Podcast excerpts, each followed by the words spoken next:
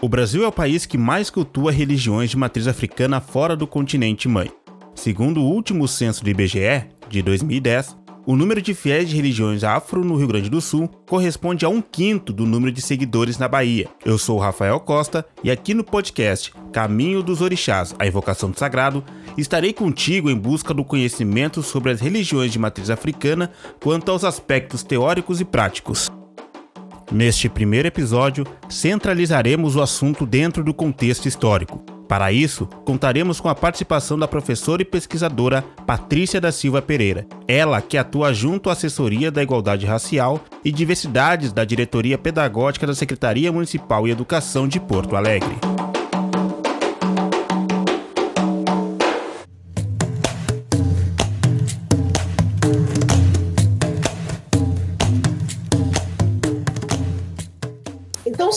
Os nossos ancestrais, eles pegavam uma pedra e cultuavam Xangô. Eles pegavam os santos cristãos que eles eram obrigados a rezar e eh, eles abriam um oco dentro dos santos e colocavam lá o, os ocultas, a, a, a, matéria né, do, do, do que, que, representava cada um dos orixás. E disso foi fazendo a ligação com um, com outro, São Jorge com Ogum, a Santa Bárbara com Yansan, porque era o jeito deles tentarem eh, manter a sua fé viva, enxergando eh, naquele santo branco do opressor, do escravizador, do seu dono, eh, aquela religiosidade, aquela ente que lembrava de alguma forma uh, a força ancestral né, dos seus orixás, dos seus vuduns e dos seus inquices. E com isso, uh, mesmo após a libertação, com a perseguição, a, com as leis de fadiagem, com a proibição da, da, da, da, manifestação religiosa, até da capoeira e tudo, uh, eles mantiveram durante algum tempo esses, esses santos cristãos dentro do, dos terreiros, nos seus congás, né? teoricamente mais difundido no Brasil é a história de 1908, 15 de novembro de 1908, Pais Hélio de Moraes, em Niterói, no Rio de Janeiro, onde ele funda né, uma tenda uh, de Umbanda, em que ele traz os médios de uma outra casa espírita onde ele atuava e que não permitia a incorporação, a presença dos espíritos de, de negros e indígenas, de espíritos que eram considerados pelos kardecistas como espíritos menores.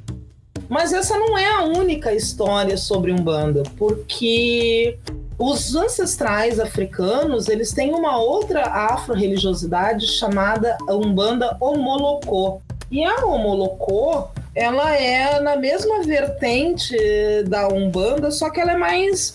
É, ela é focada nos, nos espíritos ancestrais africanos, né? Na, na questão de, de, dos espíritos que são negros, que são dessa ideia uh, mais ancestral nossa mesma, né, afro-brasileira.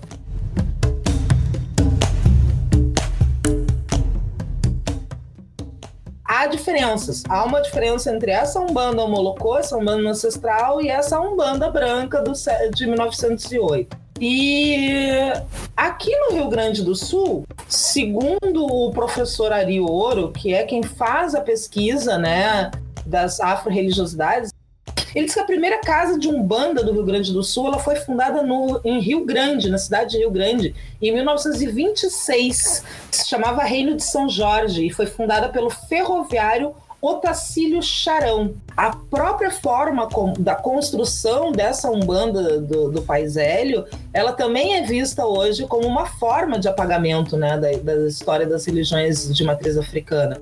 Porque há uma discussão, inclusive, se essa Umbanda é uma religião de matriz africana. Né? Por ser uma religião brasileira constituída é, dentro do Brasil, da forma como ela foi construída, apesar de ser uma rebelião, vamos dizer assim. Vocês podem ver que sempre essa, essas relações históricas elas têm uma ideia é, muito ligada ao espiritismo e à religião católica, né? Se chama Umbanda, mas tem os nomes religiosos ainda muito focados é, nas religiões é, cristãs. Mas é essa construção histórica que nós temos história, né?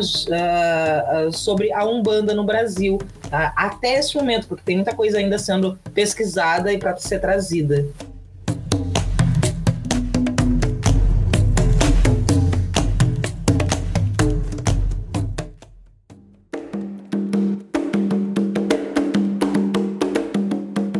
Nesse primeiro episódio de Caminho dos Orixás, a Invocação do Sagrado, eu e minha colega, a repórter Andressa Almeida, conversamos com Maria Inês Sena e Delaney da Silva, mãe e pai de santo, fundadores de uma casa de religião localizada na zona norte de Porto Alegre. Eles destacaram para nós a importância da ancestralidade dentro das religiões de matriz africana.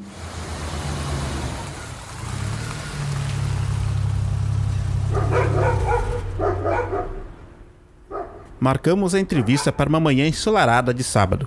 A casa, verde claro, localizada a poucos metros de uma esquina, não se caracteriza como um centro religioso.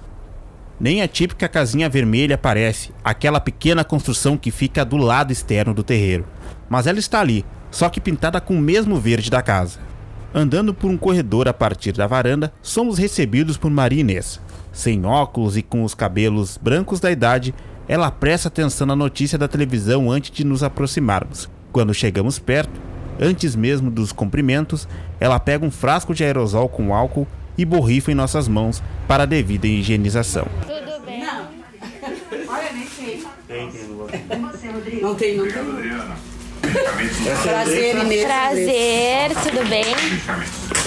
Muito obrigada. A mãe de santo nos guia contornando uma mesa grande e entrando em casa.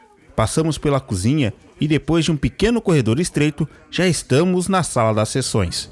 Como sinal de respeito, tiramos os calçados e adentramos. Nos sentamos de frente para ela. Na nossa direita, o congá com caboclos e exus.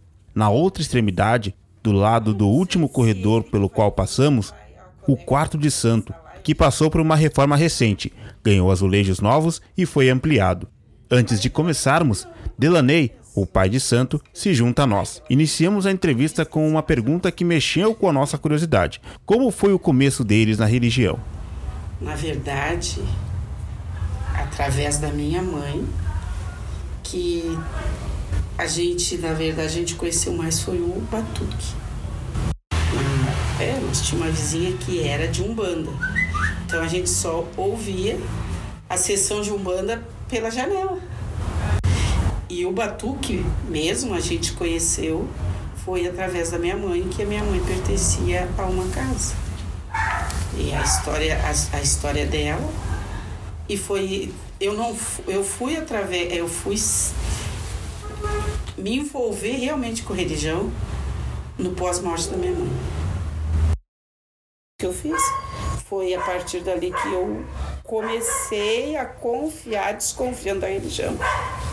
E teve uma certa altura que eu fui numa sessão e o Xangô do senhor, que depois se tornou irmão, já era um senhor antigo na casa, pegou e disse para mim: Olha, pode não ser aqui, no caso, pode não ser nessa seara, ou seja, naquela casa, mas tu vai ter que procurar a religião.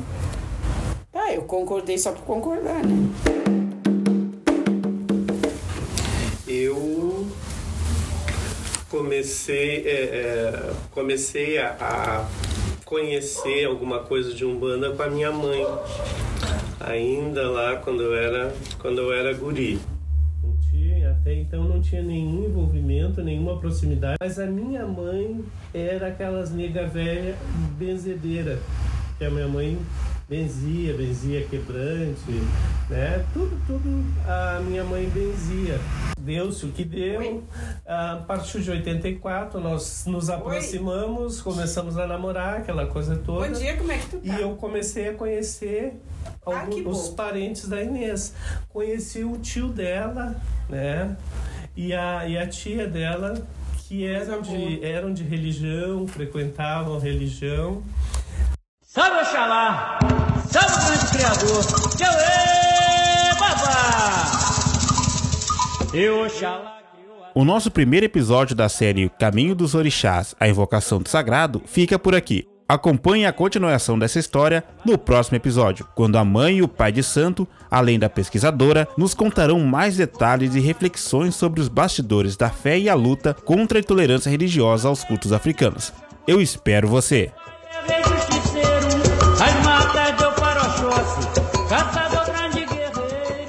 Este podcast foi uma produção para a disciplina de Radiojornalismo 3, sob a supervisão da professora Adriana Duval e acompanhamento da monitora Andressa Dalenogari. Narração e roteirização de Rafael Costa, direção e roteirização de Eric Zanotelli, produção de recursos sonoros e edição de Caroline Ledesma, produção de conteúdo de Andressa Almeida e Pedro Albarnaz, Universidade Federal do Pampa, São Borja, abril de 2021. Criou a terra, Oxalá criou o mar, Oxalá